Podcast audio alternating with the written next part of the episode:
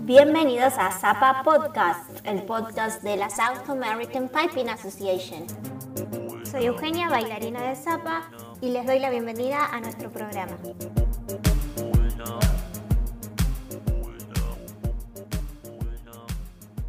Hola a todos, bienvenidos a este nuevo episodio del podcast de Zapa tenemos dos noticias para contarles. La primera es que ya pueden escuchar este podcast en las principales plataformas como Spotify, Google Podcast y Apple Podcast. También ya está disponible en YouTube nuestro CD, First Time Hearts, que se grabó en 2007. Eh, si quieren escucharlo, pueden entrar a nuestro canal de YouTube, que es Zapa Pipe Band. Y justamente en este episodio me acompañan Freddy, Raulo y Ronnie, que son gaiteros de Zapa, y ellos estuvieron presentes en las grabaciones, así que quiero que me cuenten cómo fue, que nos cuenten a, los oyentes, cómo fue eh, grabar ese CD que ahora ya pueden escuchar en YouTube. La grabación del, del CD, la verdad que fue ya hace muchos años, y pues ya pasaron, estamos hablando de unos 13 años atrás, y bueno, fue un trabajo bastante, no sé si diría la palabra arduo, pero fue bastante trabajoso porque para la mayoría era la primera vez que se entraba a grabar, ¿no? Y cuando uno se pone a grabar, lo que tiene, sobre todo cuando es la primera vez eh, a nivel banda, eh, empiezan a aparecer un montón de cuestiones que hay que tener en cuenta sí o sí porque es lo que va a quedar como registro nos referimos, por ejemplo, a la performance de la banda, al nivel de interpretación, de tener todo muy bien claro, ¿no? Y sumado a que hay un tiempo estipulado de grabación, porque teníamos tantas horas de grabación, aquí lo vamos a un lugar, aquí lo vamos el ingeniero de sonido, el, técnico que nos iba a grabar. Entonces, bueno, era como que es un trabajo que había que organizarlo mucho y sabiendo que teníamos un tiempo determinado, con lo cual era como que había que estar eh, lo más afilados posibles como para que la performance de la banda sea la mejor que, pudiéramos dar en aquel momento. Eh, así que bueno, eh, la verdad que ya habiendo pasado tantos años, quizás hay detalles que se me escapan a la memoria, que ya ni me acuerdo, pero bueno, me acuerdo que fueron, corregime Freddy, Ronnie, Per, corríjanme si no, no me equivoco, pero creo que fue una jornada entera, ¿no? O fueron dos días, no me acuerdo, creo que había sido una. En el Asturiano, que fue donde grabamos todos, fueron dos días. Fueron dos días de grabación y adicionalmente tuvimos eh, algunos días en el estudio de grabación. Sí, ahora me acuerdo, claro, porque había algunos temas puntuales que grabamos dentro del estudio, porque eran los temas que íbamos a eh, fusionar con otros instrumentos, o sea, uno era con una pista electrónica, otros eran con algunos otros instrumentos y, bueno, que acompañaban fuera del formato del pipe band. Entonces, eh, bueno, eran, creo que fueron tres temas o cuatro, no, no recuerdo cuántos, eh, algo así, eh, o dos. El Amazing Grace que habíamos metido, recuerdo el de estos instrumentos creo que habían sido en, en el asturiano. Eh, bueno, la cuestión es que fue una, una mixtura entre dos jornadas en un salón que alquilamos para tocar con la banda, y después en el estudio, que fueron, no fueron ahí todos los Pipers, sino fueron, como es un, como fue una grabación de estudio, fue, estaba, estuvo separada, por ejemplo, grabación de gaitas, fue grabación de, percusión y demás. Así que ese en líneas generales fue más o menos esa, el formato de la grabación y, la forma en la que lo organizamos. Y en el asturiano grabaron por un tema de, que, de que las gaitas todas en un estudio de grabación iba a ser complicado grabar o por, por la logística en sí? Básicamente por eso, porque, digamos, eh, por un lado una cuestión de presupuesto, porque para grabar eh, una banda de gaitas, siendo el número que éramos, una grande, se pueden conseguir estudios, pero estamos hablando de costos muchísimo más altos. Hay estudios grandes, por ejemplo, para orquestas sinfónicas, ese tipo de cosas, pero estamos hablando de que ya tendríamos, hubiésemos tenido otro presupuesto que manejar. Eh, entonces, bueno, eh, buscamos un salón que tenga sea amplio, que tenga buena acústica, un salón donde se pueden hacer eventos y conciertos y demás, con lo cual nos iba a servir el nivel de la acústica del, lugar. Entonces, bueno, fue más que nada por eso. Fue una cuestión entre básicamente de presupuesto y también de un lugar que pudiéramos grabar lo mejor posible. Yo como parte de, la gran mayoría de nosotros que nunca habíamos grabado, o por lo menos nunca habíamos grabado como pipe band, eh, la verdad que era un gran desafío. Eh, nosotros lo teníamos en la cabeza desde hacía más de una década, pero siempre era algo muy difícil de, concretar. Y la verdad que eh, yo no recuerdo exacto los números de gaiteros y tambores, pero deben haber sido 12 gaiteros, 8 tambores aproximadamente y, la verdad que era algo desafiante a toda esa gente por primera vez eh, intentar llevarla a un nivel de, calidad para que la grabación quedara linda.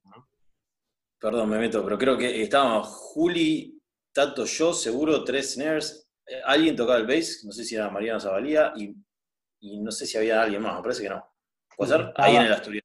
Estaban Diego Kelly, y Juan Martín Grasso tocando el tenor. Ah, ok. Mira. Eh, eh, Fer, ¿vos querés aparecer en el podcast? Porque Fer está, está como, como oyente, pero si querés, eh, no hay problema. No sé, como, como diga. Fer tiene una opinión muy particular sobre la gaita y su definición sobre como instrumento musical. La gaita, dos puntos. Eh, no, em, para, aportar algo en cuanto a, esa experiencia de grabar ahí, era la primera vez, como dicen los chicos, que, se grababa toda la banda y se usó ese lugar, como dice Raúl, para poder meter a toda la banda eh, em, y, grabarla, eh, pero tocando en vivo, porque si no se podría haber hecho algún otro invento en un estudio más chico que grabar por pedazos. pero sobre todo teniendo en cuenta la no experiencia de, bueno, de muchos eh, grabando en estudios, hubiera sido más complicado todavía. Hay, bandas que han grabado discos así, por ejemplo, Triumph Street grabó así ese último disco que hicieron. En nuestro caso era poner un micrófono o un par de micrófonos en un lugar donde la banda sonara como la vida real eh, y bueno, y rec, y que quedara lo que quedara. Entonces tuvo que hacer tomas, no creo que se haya editado nada de aquello, ¿no? ¿Alguno se acuerda? De, de esas tomas en el asturiano. Y no, si hubo edición hubo muy pocas, porque, eh, digamos, editar, especialmente las líneas gaitas tocadas en banda es muy complicado, ¿viste? Porque son 12 eh, tocando a lo sumo, yo, yo creo que no se editó prácticamente nada. Eh, no, recuerdo ahora si algo de la percusión, pero estoy casi seguro que no, pues no tengo recuerdo. No, bueno, eso. Entonces era Zapa en su estado puro en ese momento, en la grabación. Sí, igual me parece que es importante destacar que si bien complicó mucho y probablemente bajó un poquito el, nivel, eh, en el, no sé, dos tercios de los, de los temas está la banda entera tocando, no sacamos gente, no dejamos gente afuera, y me parece eso, si bien puede bajar o que se haga más, un poquito menos prolijo, está bueno de todo el mundo, que era la banda eso, no era parte de la banda. Buenísimo. Podemos poner un, pedacito de alguno de los tracks para, para que la gente escuche de, de, qué estamos hablando, pero les recordamos que pueden escuchar el CD completo en nuestro canal de YouTube.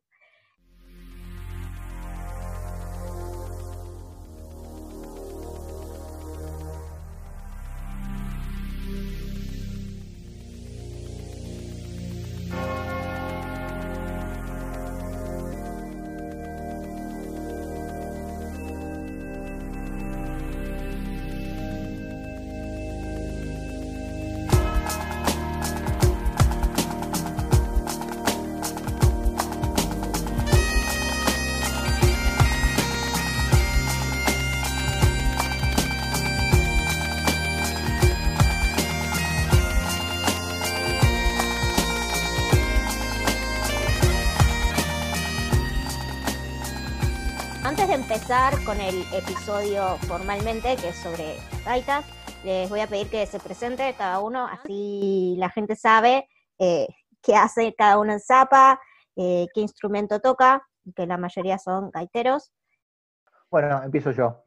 Mi nombre es Freddy Santana McKinley, eh, soy Pipe Major actual de, de Zapa, casualmente también soy presidente, pero bueno, en este en este episodio eh, soy Pipe Major principalmente. ¿Raulo? Bueno, bueno, ya me nombraste, yo soy Raulo, eh, Raúl Tuero, mi nombre completo. bueno, yo fui Pipe Major en otras etapas, en otra época. bueno, era Pipe Major durante cuando fue la grabación del disco. Freddy, que es un poco la agenda de la banda también, porque tiene todo en la memoria. Yo la verdad que no soy muy malo para recordar las fechas, eh, tuve dos periodos como Pie Major y bueno, se los acuerda seguramente Freddy con precisión, yo no, no me acuerdo exactamente de los años. En el 2007 era uno, que fue más o menos hasta el 2010, ¿no? Fredo, 2011, la primera eh, etapa mía. Vos fuiste Pipe Major, si mal no recuerdo, eh, la primera vez por cinco años y fue desde el 2006 al 2010, inclusive, todo el 2010. Yo, yo después te secundé eh, desde el 2011. ¿Nos pueden recordar un segundo qué, es ser Pipe Major? Tendría que ser ser el director del cuerpo de gaiteros y de la banda en general. Eh, es como el director musical, por decirlo de una manera. Eh, después, obviamente, cada sector también tiene su, su director, su subdirector de alguna manera. Por ejemplo, el Pipe Major es el director general de la banda y del cuerpo de gaiteros, después está el lead inside drummer, que es el director de los, de los tambores, digamos, que dirige el cuerpo de tambores. Básicamente esa, es la, división de, funciones. Bueno, finalmente me, presento yo, soy Ronald Mackenzie, también soy de Zapa hace mucho, he pasado por todos los cuerpos de la banda, empecé en el 78 bailando como zapito, después más o menos del 86 al 90 fui tambor y pasé por todos los tambores, y ahí vi finalmente agarré la gaita y, me quedé con eso por 30 años. Eh, fui para Major fines de los 90 y principios de los 2000, tampoco sé exacto los años, no tengo idea. Y eso es todo, la verdad. He disfrutado mucho estos años. ¿Y Fer es el único no gaitero? Ah, ok, dale. Eh, eh, en el episodio de Gaiteros, yo soy Fernando Valles, el lead drummer de Zapa Estoy en Zapa gracias a Ronald y su tío desde que tengo uso de razón. No, mentira, desde que tengo 13 años, hace muchos años. Y, lidero la fila de tambores hace muchos años también. Así que, bueno, eso, ahí estamos. Buenísimo. ¿Qué es la gaita? ¿Cómo, cómo funciona la gaita? Pues yo cuando los veo tocar, desde la ignorancia, me imaginaba que ustedes controlaban el sonido por lo que sería la bolsa de la gaita o que el aire iba para ahí. No, llego a entender bien cómo es el mecanismo, por más de que, nada, paso bastante tiempo viéndolos tocar. ¿Nos pueden explicar cómo funciona la gaita? Todo el mundo conoce el instrumento, eh, porque es un, instrumento muy icónico, pero mm, el, cómo funciona el mecanismo no es algo que todo el mundo conoce. Bueno, eh, la gaita, sí, es un instrumento aerófono, es un instrumento de viento, principalmente de madera. Eh, consiste de un chanter o puntero en castellano, en castellano eh, que vendría a ser donde uno apoya los dedos para ejecutar la melodía. Después, es como una flauta, eh, digamos. Totalmente, totalmente. Eso sí, eso en castellano se llama puntero. Y después tenemos un soplete, ¿sí? con su boquilla, que es por donde uno sopla, eh, y ese aire va a la bolsa, y la bolsa distribuye eh, ese aire a todos los tubos de la gaita. ¿sí? Eh, y después tenemos unos tres tubos que se llaman roncones, o drones en inglés, nosotros así le decimos. y bueno, eso, esos tres drones hacen una nota pedal.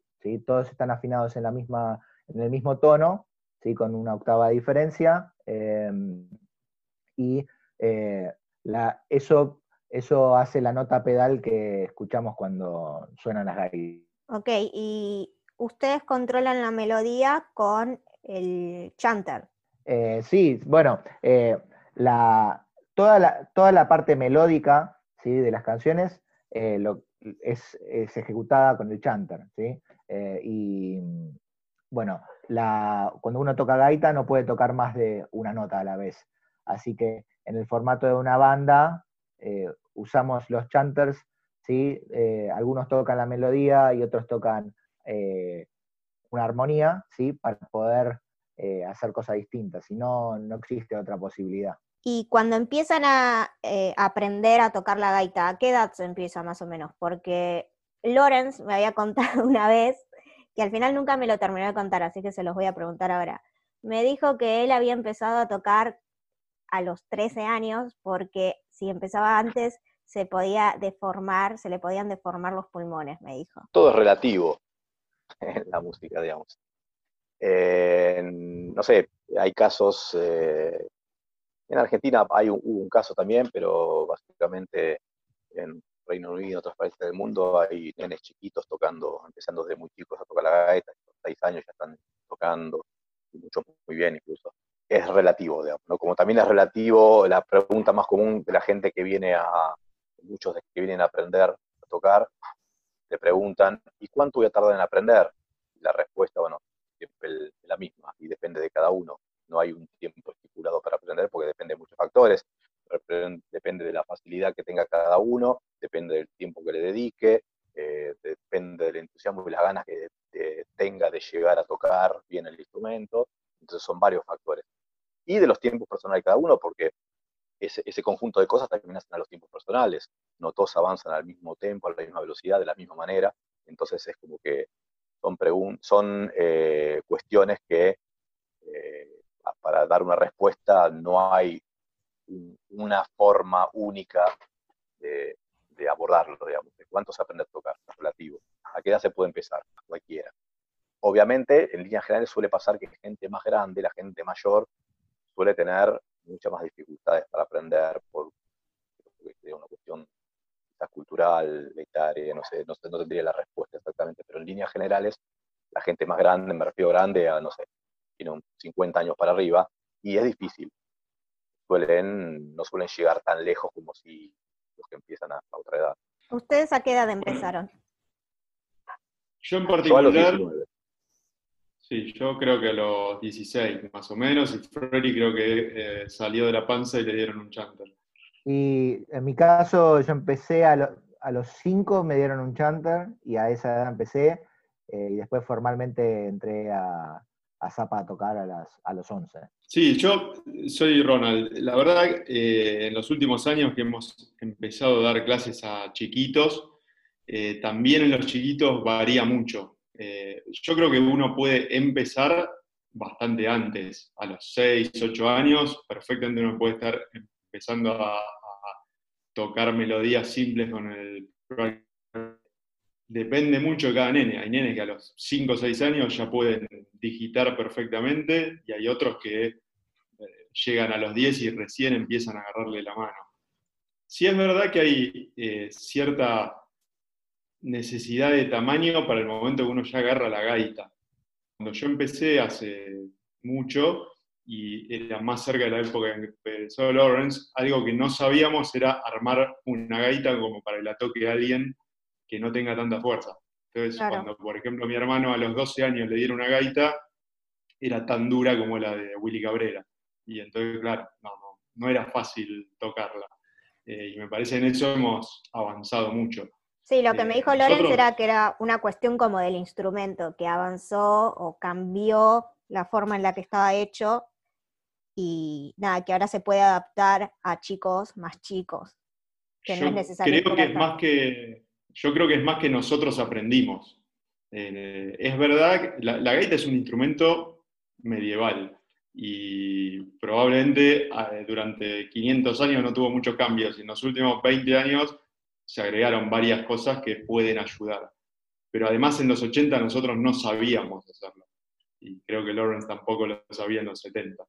Eh, nosotros en Zapitos recibimos chicos desde los 6, 8 años y empiezan a aprender sin problemas. Es verdad que para tocar la gaita grande por ahí les lleva varios años. Entonces se empieza a aprender usando el chanter. Sí, exactamente. Se empieza a aprender y probablemente durante un año entero, aún si uno se dedica bastante, toda la parte teórica, técnica, de notas, adornos, que eso por ahí Raúl, que es el que más experiencia tiene en eso, puede entrar en detalle, pero durante un buen tiempo se empieza en el chanto, no tiene sentido empezar con la gaita hasta que uno no domina el chanter. Te dejo, Raúl, que deje más detalle en ese sentido. Sí, bueno, básicamente aclarar que eh, cuando referimos de chanter se llama, en realidad es el practice chanter, que es algo diferente al que, es el, que va en la gaita, como explicaba Freddy hace un rato, ¿no? en la gaita está el chanter, que es por donde sale la, la melodía, digamos. Después el practice chanter es como más pequeño, digamos, y con un sonido más apagado, digamos, que es justamente de práctica.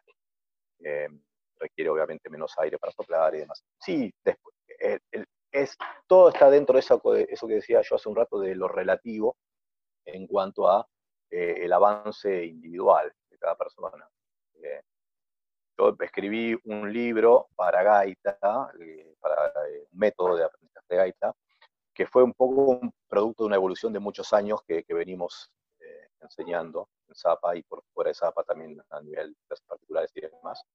Entonces fue, eh, la idea de hacer ese libro surgió un poco em, por darle una forma más concreta a todo lo que vinimos recopilando durante años enseñando en cuanto a material y demás, el diseño de ejercicios, un montón de cuestiones. Entonces como que eh, yo decidí ver la posibilidad concreta de editar ese libro cuando me di cuenta que tenía mucho material y bastante ordenado para enseñar. Y bueno, surgió la idea también, ¿por qué no? ¿Por qué no hacer algo, no? Y bueno, eh, lo presenté en la editorial Melos y bueno, les interesó mucho la idea porque no había acá, eh, no había método de gaita escocesa en castellano, por ejemplo. Eh, entonces, bueno, se mostraron muy interesados y bueno, se pudo hacer la, edición. Y ahí está como ordenado todo niveles, o sea, está pensado como para quien empieza de cero, ¿eh? para un nivel intermedio y para ya tener una base para entrar después a un nivel más avanzado. Pero bueno, básicamente eh, es, una, es una recopilación de todo lo que vinimos eh, trabajando dentro y fuera de Zapa a nivel de enseñanza. Está un poco volcado en este libro. Bueno, y, aprovecho también para, comentar que ese libro, ese, ese método de gaita que, que Raúl hizo, eh, lo estamos usando como, como herramienta fundamental para todos los niveles de enseñanza que hay en Zapa. Eh, para cuando, si hay alguien que quiere entrar a tocar a, Zapa, eh, los profesores que, damos clase usamos ese libro para unificar los criterios. Y también en Zapitos, los gaiteritos que están aprendiendo, todos usan ese método. Ronnie, ¿nos querés contar eh, un poco qué, son, qué son los zapitos, em, cómo empezó la banda de... Dale, eh, sí, mira, eh, los zapitos empezaron, Zapa se fundó a fines de los 60 y los zapitos empezaron una década después. se empezaron a formar en el 78. Yo tenía 5 años y mi hermana 3 años y fuimos los dos primeros. Eh, la verdad fue una inquietud de la gente de ese momento, entre los cuales estaban mi, tío Willy, eh, Lawrence y otros más, de empezar a generar gente más joven que, tomara la posta. Durante bastantes años empezaba todo como un grupo de, baile, de country dances y highland dancing, y muchos de esos después nos fuimos pasando a, instrumentos. Eh, ahora en los últimos años, hace cinco años, ya empezamos a crear desde cero eh, musiquitos que, prácticamente no pasan por baile, por más que nos guste, igual que conserven alguna tradición, pero que empiezan directamente a los 6, 7 años a aprender rudimentos básicos. Y bueno, ya ahora hay dos de, los gaiteros que ya este año, si no hubiera sido por el coronavirus ya estarían entrando prácticamente en la, banda mayor y tenemos unos 10 eh, aprendices más en, línea, algunos en gaita, otros en tambor, para lentamente ir sumándonos. Eh, sí es muy importante para nosotros, más allá de la parte musical, que, siempre ha sido, desde que se formó, eh, como un gran ingreso social a, la banda, y siempre ha sido muy divertido participar en Zapitos para todos los que, estuvieron ahí. Zapitos son los nenes más chiquitos que empiezan a, tocar en Zapa y la gente más grande, Zapa enseña a gente más grande a tocar la gaita? ¿Necesitan conocimiento previo? ¿Cómo, cómo se organizan las clases en la asociación? Bueno, em, la particularidad de, Zapa es que Zapa tiene un espacio dentro de su, horario de, ensayo eh, para enseñar gaita y tambor a quienes tengan intención de, sumarse. ¿sí? Eh, es, muy importante aclarar que nosotros primordialmente enseñamos a gente que tenga intención de sumarse a nuestro grupo. ¿sí? Eh, hay, hay, gaiteros dentro de Zapa que también ofrecen clases particulares, eh, como por ejemplo Raúl y yo, pero Zapa solamente da clases a quienes tengan intención en principio de sumarse.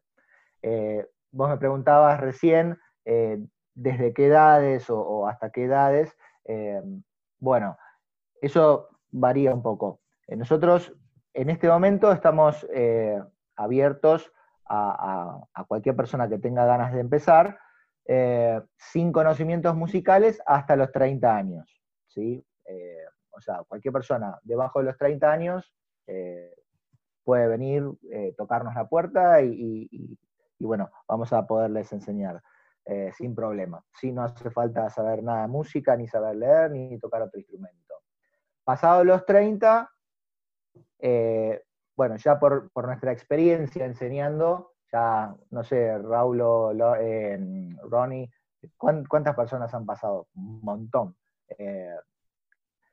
dentro, dentro de toda esa experiencia que tenemos enseñando, nos hemos dado cuenta que eh, la, gente, la gente de 30 para arriba ya tiene otro, otro ritmo de aprendizaje y mm, no solamente en, el ritmo de aprendizaje, sino que eh, el resultado, eh, o sea, de lo que puede llegar a ejecutar es no, sé si decir bajo, pero es bastante más limitado. Menor, eso. Eh, es menor que una persona que, quizás aprende y es un adolescente. Con lo cual, eh, a partir de los 30 años, quien quiera sumarse, eh, bienvenido, pero nosotros estamos requiriendo que tengan alguna formación previa en, instrumento, o saber leer música. eso ya para nosotros sería muy, muy importante y un beneficio adicional. Exacto, cuando ya vienen con conocimiento musical, con formación musical es diferente, porque es una persona que ya hizo una trayectoria en la música de alguna manera, entonces eh, básicamente lo que está haciendo es agarrar un instrumento nuevo. El problema es cuando eh, vienen personas con ningún conocimiento musical, eh, que ahí ya se les hace más difícil ¿no? el, el camino hasta llegar a tocar y demás. Lo que pasa que también, eh, no sé, yo no, le diría, no, no sé si es una cuestión de, capacidades, yo creo que es una cuestión de, estructura más que de, capacidades. Yo sé, generalmente las personas más grandes eh, y cuando mayor está más acentuado este factor, eh, quizás no, no sé si, si están dispuestos a, estar unos 3, 4 años hasta llegar a tocar el mismo instrumento si están dispuestos o si tienen en realidad las ganas de, hacer esa carrera. Porque lo que pasa generalmente en la música, y eso eh, se nota muchísimo también, eh, y yo, yo aparte trabajo en una escuela de música, eh, música popular, y eso se ve todo el tiempo. Ahí ya estoy en contacto con mucha gente que se inscribe por año. Entonces, em, mucha gente se piensa que tocar un instrumento no requiere ningún esfuerzo ni ningún trabajo. O sea, eh, asocian la música directamente con una cuestión de ocio, de placer, de diversión, de entretenimiento, sin tener en cuenta que para llegar a tocar un instrumento tenés que estudiar, estudiar desde lo teórico y desde lo práctico. ¿no? O sea, entrenar sobre el instrumento. O sea, tocar un instrumento significa, eh, yo siempre lo comparo con, con, un deporte, si no entrenás no rendís. O sea, si vos querés tocar, tenés que sentarte a practicar con el instrumento, hay un trabajo físico aparte de intelectual, y, no toda la gente lo tiene claro eso. Muchos asocian directamente la música con el resultado de lo que ven en un escenario. Entonces asocian directamente la música con diversión, placer, ocio, eh, arte, lo que quieras, pero no, no ven el trabajo que hay atrás y lo entienden cuando les toca hacerlo. bueno, está bien, no, es tan fácil el camino. Tienes que sentarte, estudiar y practicar. ¿Y cuántas horas recomiendan ustedes que se debe practicar aprendiendo a tocar la gaita? Depende cuánto uno haga rendir esas horas. Eh, no, es una cuestión de, cantidad de horas, sino de, cómo utilizas ese tiempo. Porque vos podés estar 10 horas por día estudiando mal, que no vas a tener buenos resultados. Puedes estar una hora por día siendo muy ordenado y muy metódico y vas a tener otro resultado. Eso también es relativo en ese punto. Yo generalmente a, la gente, a los alumnos en general, siempre les recomiendo ¿no? que la mejor forma de, abordar un instrumento es ser eh, constante y tener una cierta periodicidad. Por ejemplo, es mucho, pues también solo notas a veces pasan algunas personas. Eh, lo que no estudiaron en la semana eh, lo pretenden resolver un día antes de la clase estudiando 5 o 6 horas de corrido, y eso no sirve. Es mucho mejor estudiar una hora que matarte 20 horas un día a la semana y de forma desordenada. Por ahí si uno lleva una constancia de un rato cada día o cada dos días si vos querés dos horas, o sea, depende, pero ser, eh, como se dice, periódico en, la práctica eh, da mejores resultados que, que matarte una sola vez o ser desordenado en los tiempos, en cada cuánto estudias, cómo estudias y demás que quieras o no, hay que decirle a los alumnos, ponete, sea, dos, tres, cuatro días, que vas a practicar media hora, hace esto. Eh, hoy en día, y este año en particular, estamos teniendo muchas más herramientas, eh, por ejemplo, las plataformas virtuales, grabar audios o videos y enviarlos. La verdad eso nos está ayudando. Este año, a principio de año, cuando empezó la pandemia, se nos complicó un poco con los zapitos y la verdad hace un mes y medio empezamos a hacer clases virtuales y estamos avanzando muy bien, tanto en gaita como en tambor. Y creo que es, es muy bueno. En cuanto a la parte de la edad, la verdad durante muchos años en Zapa siempre necesitábamos gente y éramos cero restrictivos, recibíamos a cualquier persona que quisiera estudiar. Y la verdad nunca logramos que alguien eh, después de los 30 o 40 años, entrara, tocara, se sumara a un buen nivel. Eh, por lo que nos parece que lo bueno es empezar desde chico. Si viene alguien que, logra hacerlo desde más grande, está perfecto y siempre estamos abiertos. Pero todos hemos llegado a la misma conclusión después de, de décadas de enseñar que necesitamos empezar de chicos como todas, todas las actividades, cuanto más chicos sos, al empezar, mejor es cómo absorbes el, conocimiento, porque se vuelve más automático. Lo mismo pasa en danza. Una cosa que es importante también, y que yo eh, se lo digo, muchas veces me han llamado personas mayores de edad, o sea, para aprender a tocar, y yo les soy franco de entrada. Eh, yo a nadie, en un principio uno, a nadie le niega el derecho de querer aprender, de uno dice, quiero aprender, eh, me puede dar clases y yo no te lo niego, pero te advierto, te aclaro que en líneas generales pasa esto. Y le dejo en claro que va a depender de él el aprendizaje y no del simple hecho de decir voy a tomar una clase de gaita para ser gaitero. O sea, eh, yo también siempre digo que eh, cuando uno aprende a tocar algún instrumento, por lo menos en la música, yo siempre tuve esa experiencia, incluso de cuando yo estudiaba, es un 20% el profesor y un 80% el alumno. Sea, no, no es una cuestión de que uno va a aprender en base a cómo me enseñe. Sí, cómo enseñe es importante, por supuesto, no digo que eso no está, pero la gran responsabilidad la tiene el que va a aprender en, hacer el trabajo que corresponde para llegar a lo, a lo que pretende llegar, ¿no? Y que el camino no es una cuestión mágica, es, es, un proceso de trabajo, no es una cuestión eh, eh, milagrosa que de, un día, de la noche a la mañana uno puede, puede tocar un instrumento. Es un proceso de aprendizaje. Entonces, eh, eh, no, se está nunca cerrado a nadie. porque a veces puede llegar gente que dice, eh, por, eso por fuera de la banda, ¿no? Yo quiero intentar a ver si puedo, quiero probar, quiero pasar, tener un pasatiempo y ver si yo un día por tocar instrumento. Bueno, perfecto, ¿querés? Uno le dice, o sea, para llegar a tocar a determinado nivel necesitas un determinado método de trabajo tiempo de trabajo. Eh, negarse uno no le niega a nadie el hecho de poder enseñarle a tocar. En la banda, como tenemos objetivos muy concretos, esas condiciones son un poquito más estrictas, eh, si se quiere. Pero bueno, en líneas generales cualquiera puede intentar aprender, querer aprender un instrumento. Tiene que saber con qué se va a encontrar. Sí, algo que yo quería agregar es que especialmente en Zapa, eh, para la mayoría de todos los que estamos acá, eh, ha sido, además de un grupo musical, un grupo de amigos durante 30, 40 años. Y la verdad es que a mí me parece también que empezar desde chico, eh, no solo a aprender el instrumento, a vernos, tocar y demás, sino que hace que sea todo un grupo de amigos que va haciéndolo y la verdad esa parte social me parece que ha hecho que en muchos momentos Zapa eh, se destaque y atraiga gente. Creo que más allá de lo que uno pueda llegar a lograr de calidad de, interpretación musical y demás, está bueno sumar gente joven para que pueda imprimir también esa dinámica social que si nos quedáramos siempre los mismos no, no lograríamos. Sí, quería aclarar que eh, en Zapa el objetivo que tienen al, entrar a empezar a aprender es sumarse a la banda y poder tocar en shows, en presentaciones. A eso se refieren con objetivos puntuales que tiene Zapa, que no es solamente un hobby de, querer aprender a tocar un instrumento, sino que hay un objetivo detrás.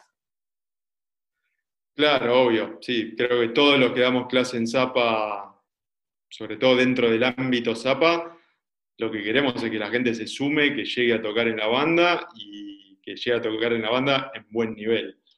Eh, obviamente un alumno particular puede o no querer tener ese objetivo de llegar a tocar en la banda, pero cuando damos clases dentro de Zapa queremos eso. Y hace un rato estaban contando cómo están ensayando, practicando ahora en, en el medio de la pandemia, cómo les está yendo en, los ensayos? Bueno, la verdad es que estamos todavía aprendiendo, ¿no? Porque, eh, o sea, cuando empezó la pandemia, eh, los ensayos se cortaron y, por lo menos tardamos un par de semanas en tratar de reinventarnos, o sea, buscar formas alternativas. Y mm, creo que eh, encontramos, por lo menos en esta etapa, una buena, una buena forma eh, que empezó de, la siguiente eh, manera. Eh, armamos un esquema con tutores, ¿sí? donde había, un, por decirlo de alguna forma, un profesor que se encargaba de un grupito de personas. ¿sí? Y así creo que había tres tutores y cada uno de esos tutores tenía sus discípulos. Eh, y durante la semana, cada uno de los tutores pedía o pide, porque en realidad eso no se cortó, eh, pide, mm, pide que vayan practicando determinadas cosas y tienen que eh, devolver ¿sí? o mostrarle al profesor con un audio ¿sí? lo que estuvieron practicando. Y de esa forma hay una devolución también de, por parte del profesor del avance de cada uno. Con lo cual hay un control que venimos teniendo de cada uno de los gaiteros que ya, la verdad que en este corto plazo se empieza a notar eh, resultados positivos. Eso es en, el ámbito individual. Y en el ámbito grupal, eh, nosotros ensayamos los viernes, o ensayábamos físicamente los viernes, y decidimos eh, retomar ese, ensayo de los viernes para no perder el hábito. Y bueno, es así que nos juntamos vía Zoom todos los viernes, desde las 7 y media hasta las 9 y media. Eso había empezado hasta las 9, pero eh, hay tanta gente que se sumó a esto que, y tanta propuesta de, mm, eh, para, o sea, hay tanta propuesta de, cosas para tocar y de mejorar que eh, eso se terminó estirando hasta las nueve y media eh, y la verdad que el resultado sigue siendo positivo. Eh, nos estamos reinventando no solamente en el ensamble, sino que es un buen momento para, aprender cosas que quizás uno no tenía tan afianzadas. con lo cual quizás Raúl o Fernando, yo que tenemos un, eh, una experiencia más sólida en la música, eh, la música profesional, eh, podemos volcar estos conocimientos a, todo el resto que en general son gaiteros o tambores o percusionistas, pero quizás no tienen una formación musical, con lo cual este rato que tenemos está muy bueno para, poder eh, absorber estos nuevos conocimientos. Sí, algo que yo quería decir y la verdad me parece importante yo lo veo ahora más dando clases a los chicos, pero me parece que pasa en la banda de los grandes también, es que al tener eh, tantas cosas que aprender, porque uno no solo aprende eh, el instrumento, sino también tiene que aprender a marchar, tiene que aprender a mirar a las bailarinas, tiene que aprender muchas cosas, eh, muchas veces nos pasa que la enseñanza es apurada, porque tenemos que llegar a tocar esto para el show, tenemos que llegar a marchar esto, y la verdad que este impas nos da la posibilidad de frenar, de, por ejemplo, a los chicos no apurarles la velocidad con la que tienen que tocar para que lleguen a tocar a velocidad de las bailarinas.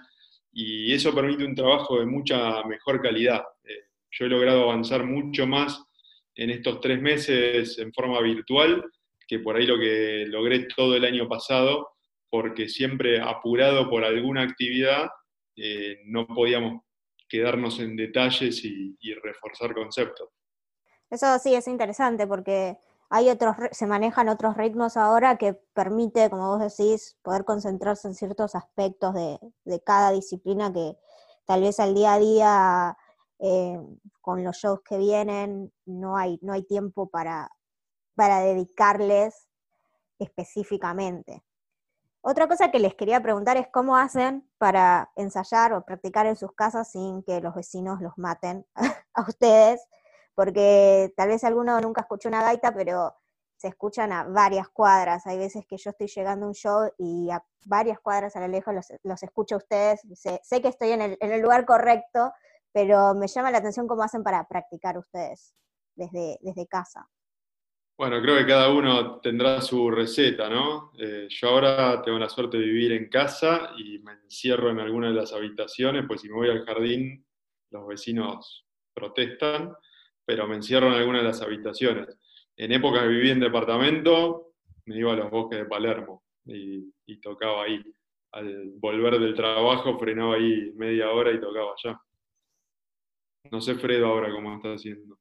Bueno, a, a mí particularmente la pandemia me mató porque yo vivo en departamento, eh, vivía en casa antes y yo tocaba al menos dos veces por semana, tocaba la gaita. Eh, y ahora, bueno, eh, no toco absolutamente nada, con lo cual, bueno, hace rato que vivo en un departamento y siempre los ensayos era mi, lugar para, poder tocar. tampoco dispongo de mucho tiempo como para poder ir a una plaza a tocar. Eh, he ido a plazas a tocar y me parece que esa es la opción alternativa eh, para los que viven en departamento. Eh, y bueno, ahí he ensayado una o dos horas. pero bueno, en este, en, este, en este estado de pandemia que tenemos, por lo menos los que vivimos en departamento, se complica un poco, ¿no? yo por lo menos no puedo tocar gaita. Sí practico con, mucho con chanter, con practice chanter. y eso hace falta aclararlo porque creo que no se dijo hasta el momento. El practice chanter es, un, es como una flauta, ¿sí? pero de mucho menor volumen, eh, con lo cual eh, uno puede practicar tranquilamente en, un departamento o encerrarse en el cuarto y eso no, es problema. ¿sí? O sea, cualquier alumno que empieza con el practice chanter no creo que tenga ningún problema para hacerlo en un departamento. O sea que eso no es una limitante para poder ensayar. Eh, quería, se me ocurrió algo que es saltando 10 temas para atrás, pero ¿te acordás cuando nos decías que Lawrence eh, no podía aprender y demás eh, antes de los 13? Algo que cambió mucho en los últimos años es la posibilidad de acceder a, los materiales. Cuando yo empecé gaita en los 80, cuando necesitábamos materiales había que esperar que alguien viajara al Reino Unido y pedirle más o menos lo que necesitábamos para que lo trajera alguien que no tenía idea. Ya para fines de los 90 se empezó a poder pedir eh, por internet y cambió bastante y hoy en día ni hablar. Eh, y la verdad hace 10 años, un poco, no, un poco más, ya 15, que tenemos un muy buen fabricante de gaitas acá en Argentina. Y por ejemplo, hoy nuestros practice chanters son prácticamente todos argentinos y, de muy buena calidad. Y de, las gaitas de la banda, varias también, entre ellas Freddy, no sé, por ahí puedes contar tu, experiencia con tu gaita Terrigen, pero la verdad que eso nos ha cambiado mucho porque tenemos acceso a, instrumentos de buena calidad y sin tener que estar dependiendo de aduanas, envíos, que alguien viaje. Claro, bueno, eh, en mi caso yo uso un practice chanter local y uso una gaita local y la verdad que eh, sinceramente no tiene nada que envidiarle a una, a una gaita o un practice chanter de afuera. Eh, la verdad que es, muy, muy confiable el, material que usa y, el, y, obviamente la tecnología, ¿no? la verdad que es, excelente. Y bueno, me parece que, está bueno mencionar que, la persona que lo fabrica es un miembro de Zapa, ¿no? Es uno de nuestros gaiteros, eh, Iván Terigan. No, sabía que era miembro de Zapa, sabía que había un fabricante acá, en Argentina, que eso les, les, hace mucho más fácil poder conseguir los materiales. Nosotras, bueno, en, el grupo de danza, después lo hablaremos en el episodio de grupo de danza, pero por ejemplo los zapatos las giles que usamos para bailar no, las, no se consiguen acá, siempre las tenemos que pedir afuera. Y está, está bueno que puedan conseguir los materiales acá. Sí, una, una de las cosas muy particulares que, pasó, que pasaron en Zapa eh, es que, por lo menos en, mucho en el cuerpo de gaiteros, se notó mucho la evolución durante todos los años que hemos tenido.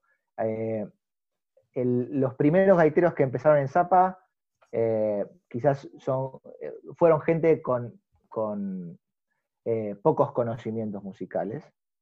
Y eso a lo largo de los años fue mejorando y hemos tenido tantos avances que hoy tenemos profesores que son músicos profesionales.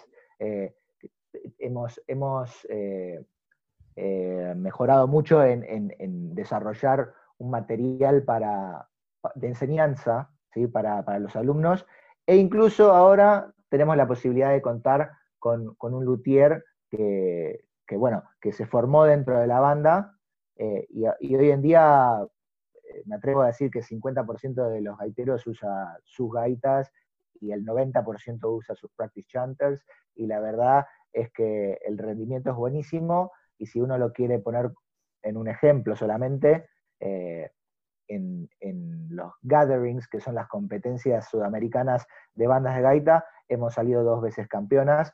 Eh, eh, Zapa ha salido campeón dos veces y me parece que eso es un buen ejemplo del buen resultado que tienen estos instrumentos, ¿no? Para el que quiera contactarlo, Iván Terigen, se escribe Taerigen con TH Pipes, y es de acá de Capital, así que es muy fácil contactarlo y, ubicarlo. Y tiene el Facebook de H-Pipe.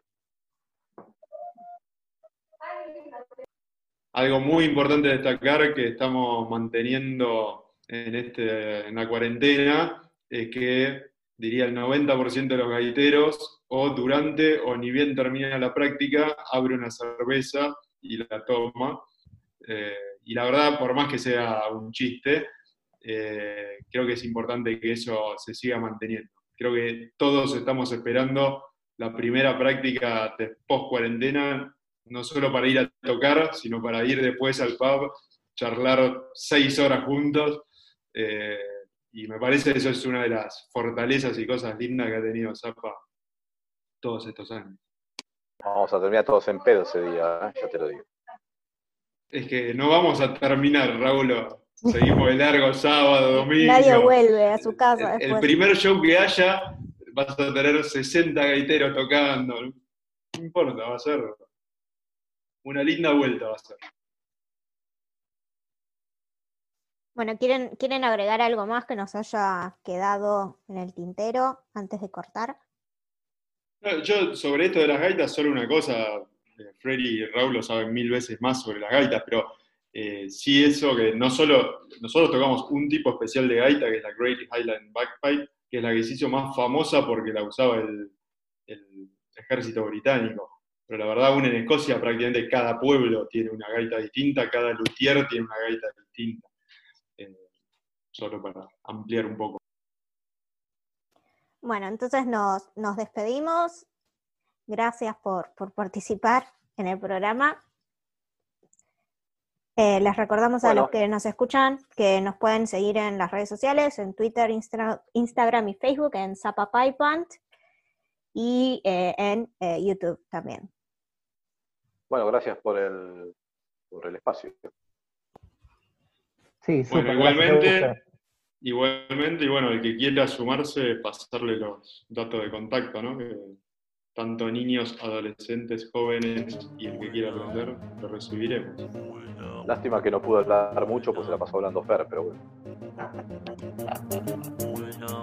Llegamos al final del programa. Muchas gracias por escucharnos. Les recordamos que pueden seguirnos en todas nuestras redes sociales, Twitter, Instagram y Facebook en arroba zapapaipa. Los esperamos para nuestro próximo programa.